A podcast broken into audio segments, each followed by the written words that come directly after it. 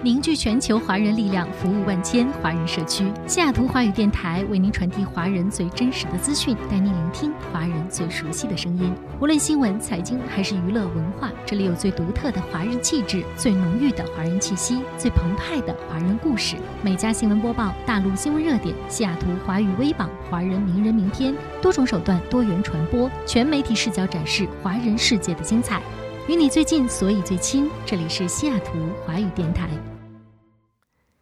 听众朋友，大家好，这里是海外华人都在听的每家新闻播报，我是燕欣。今天是北京时间十月十八号，北美当地时间十月十七号。首先来到今天的新闻头条：美国国土安全部在一份声明中说，正在与墨西哥政府讨论何时以及如何重新执行移民保护协议。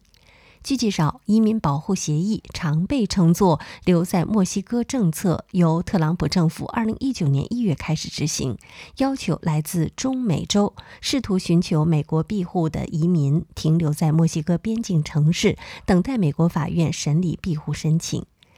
拜登政府6月发布备忘录，宣布终结留在墨西哥政策，但德克萨斯州一名联邦法官8月裁定恢复协定。拜登政府请求最高法院阻止这一裁定，遭驳回。据介绍，恢复留在墨西哥政策的时间取决于墨方是否同意接收这项政策覆盖的移民。墨西哥外交部十四号在一份声明中说，已向美国官员就移民保护协议表达一些担忧，尤其是涉及正当程序、法律援助、移民安全等。好，进入今天的焦点新闻。当地时间十月十六号，在海地首都太子港发生了一起绑架案，十七名美国传教士及其家属遭到了绑架，包括十四名成年人和三名未成年人。据当地官员表示，这些美国传教士在离开一家孤儿院前往机场送走部分成员的过程中的时候，在太子港被黑帮团伙绑架，绑架的具体细节尚不得而知。美国国务院发言人珍妮弗·维奥表示，正在调查此事。当地时间七月七号，海地总统入弗内尔·莫伊兹身中十二枪而死。莫伊兹被刺后数月内，海地局势不断恶化。据媒体估计，太子港约一半地区已遭帮派控制，当地许多居民被迫逃离。路透社十月十六号报道，奥巴马发言人汉金斯当地时间十五号发表声明说，奥巴马将在气候变会变化大会上阐述巴黎气候协定生效五年来取得的重要的进展，强调全球年轻人的领导力，并敦促所有人，包括政府、私人企业、慈善机构和公民社会，采取更强有力的行动。就在一天前，白宫宣布，总统拜登和多名内阁部长成员将参加本届气候大会。此次前往参加 COP 二十六的内阁高官包括美国国务卿布林肯、财政部长耶伦等十三名内阁成员，由美国前国务卿、气候变化特使克里带队。联合国气候变化框架公约第二十六次缔约方会议将于十月三十一号到十一月十二号在英国苏格兰的格拉斯哥召开。COP 二十六将是自二零一五年巴黎具有里程碑意义的气候会谈以来的规模最大也最重要的一次气候变化会议。当地时间十六号，比尔·盖茨的长女珍妮弗在纽约奢华大婚，新郎是职业马术运动员纳萨尔。据介绍，珍妮弗出生于一九九六年四月二十六号，今年二十五岁。纳萨尔比他大五岁，是埃及富二代，父母经营房地产，两人同时是史丹福大学的校友。同时，奈萨尔也是珍妮弗的马术教练，经常一起骑马。两人至少在2017年开始交往。去年一月，在一场滑雪之旅中，纳萨尔向珍妮弗求婚。据介绍，婚礼在纽约的马场举行。该马场是2018年珍妮弗刚从斯坦福毕业时，比尔·盖茨夫妇专门为其购置的，占地124英亩、价值1600万美元，位于美国纽约的北塞勒姆。值得一提的是，此次珍妮弗的婚礼也是盖茨夫妇离婚后的首次同框。当地时间十六号，美国总统拜登在国会大厦外参加第四十届国家和平景观追悼仪式，并发表演讲，向美国二零一九年和二零二零年殉职的警察致敬。他表示，对警察来说，这是一个历史性的困难时期。他认为公众不理解这种困难，因此美国将更难找到人来当警察。今天的警察比以往任何时候都要艰难。拜登在活动中提到了他支持的各种枪支管制政策。他还指出，自己已呼吁国会重新授权针对妇女的暴力法案。拜登称，在所有导致警官死亡的报警电话称，有百分之四十与家庭暴力有关。另外，新冠疫情造成的警察殉职死亡人数超过其他所有原因的总和。而一些城市的警察工会还在反对疫苗强制要求，这是十分不妥的。白宫当地时间十五号表示，美国将从十一月八号起允许完全接种新冠疫苗的外国旅客乘坐国际航班或通过水陆口岸入境。据一名未透露姓名官员的话说，美疾病控制和预防中心此前已通知各航空公司，入境美国的航空旅客可接种的新冠疫苗包括美食品和药物管理局批准和授权的疫苗和获得世界卫生组织紧急使用认证的疫苗。这意味着，已完全接种中国国药和科兴疫苗的外国游客均可十一月八号起入境美国。美国旅游协会当天发表声明，对此表示欢迎，认为此举对美国旅游业的持续复苏至关重要。据介绍，美国政府是在去年新冠疫情初期开始实施国际旅行限制令，并不断扩大到新的国家和地区。据 CNN 新闻十八频道报道，塔利班于当地时间十月十五号证实了他们的首领阿洪扎达在去年巴基斯坦的一次自杀式的袭击中丧生。阿洪扎达自二零一六年以来一直在领导塔利班，因为他从未公开露面，所以被外界认为是一个神秘莫测的存在。此外，他从未向公众发表过讲话，所以在塔利班内部也引发了一阵猜疑，认为他已不在人世。今年八月，塔利班发言人穆贾希德证实，该组织最高领导人阿洪扎达目前就在阿富汗境内，很快就会露面。塔利班新政府成立后，几位最高领导人却从不露面。近日出现了巴拉达尔在塔利班内部的宫斗中失败被杀的传言，塔利班不得不通过录音和照片进行辟谣。最终，塔利班现在终于承认。阿洪扎达已于去年在巴基斯坦的自杀式袭击中丧生。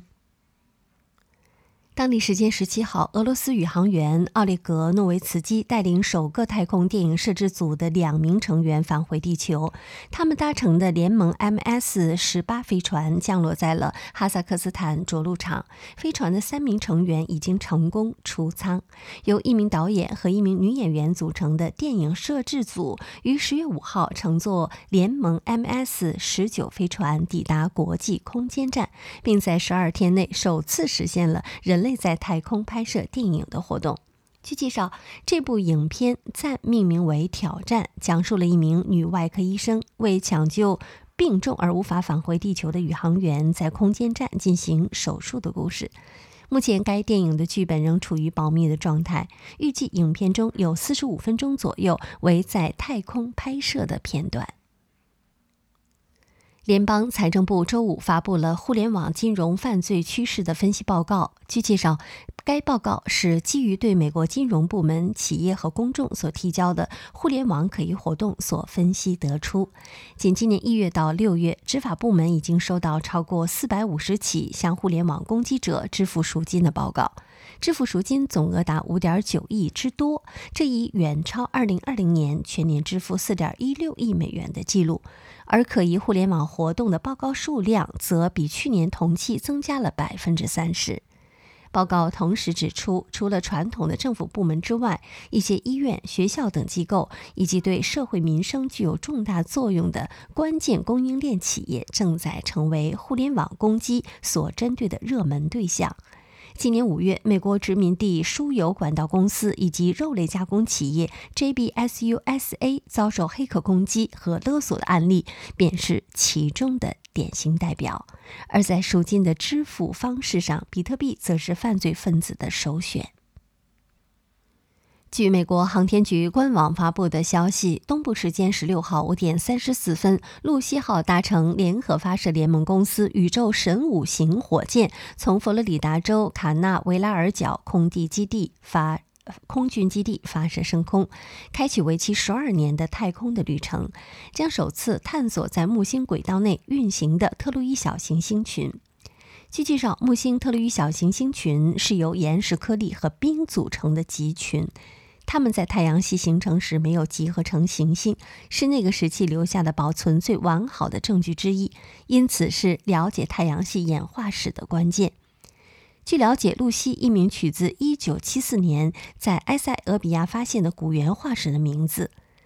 古猿露西生活在距今300多万年前，其化石有助了解人类的进化史。同样，科学家希望露西号探测器能帮助人类了解太阳系形成早期的状况。据美国广播公司报道，用户名为 John Spons 的21岁男子琼皮查亚费里在社交媒体平台上出售人类骨骼，包括脊椎骨和胎儿的头骨。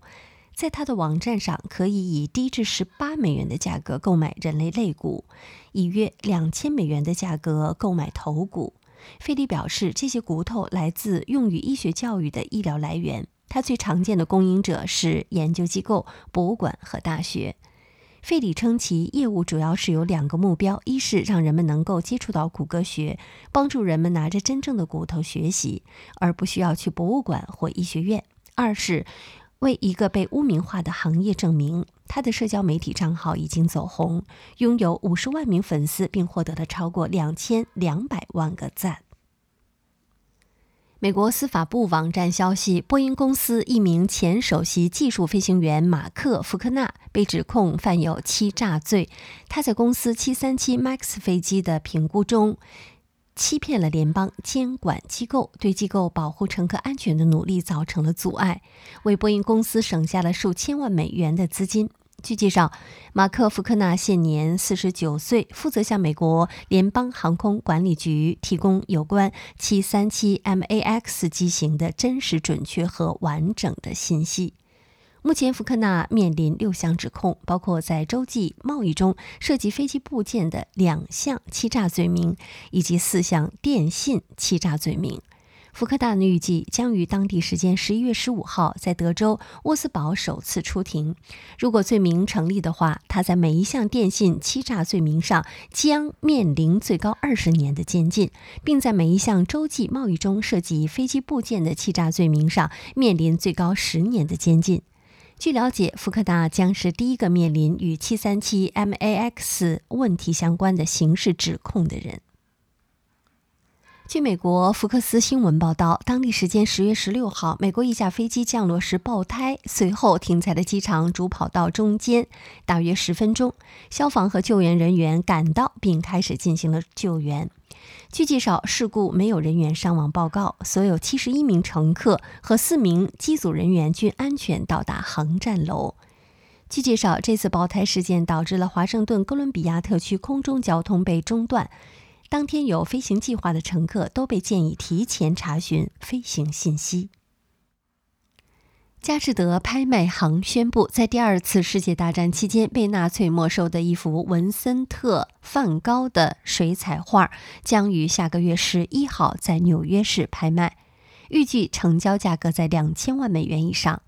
据介绍，这幅水彩画名为《w i s t e x 是梵高在一八八八年创作的。他描绘了一个晴朗的夏日，三个大干草垛高耸在收割者的头顶上。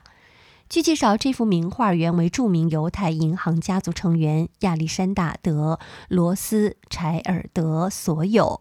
第二次世界大战爆发时，罗斯柴尔德逃到了瑞士，而他的收藏的艺术品，包括梵高的水彩画，在占领期间被纳粹没收。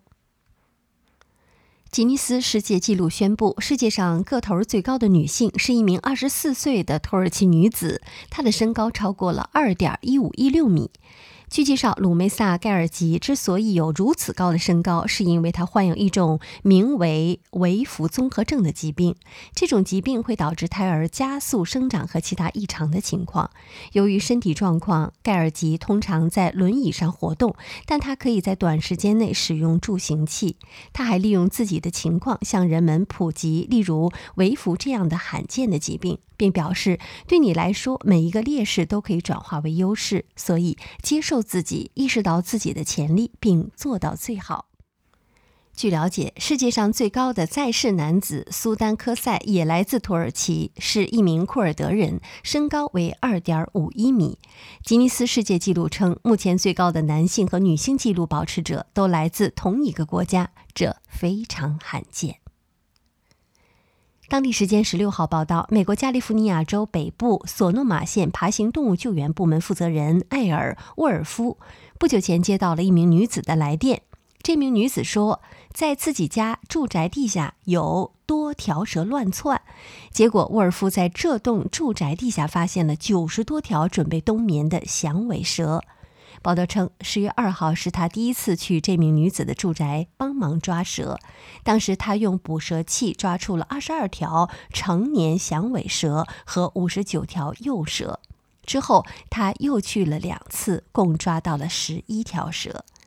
据介绍，沃尔夫从事救蛇工作已经三十二年了，帮当地十七个县的住户抓过蛇，也在野外看到过数十条蛇聚集在一个地方。但他从未见过一处住宅地下会有这么多蛇。他表示，响尾蛇通常是在每年十月到第二年的四月冬眠，一般会选择躲避在石头下或暖和的地方。这栋住宅的主人在盖房时未将石头搬走，所以住宅地下很容易招蛇。好，以上就是今天美家新闻播报的全部内容，感谢收听，我们明天再会。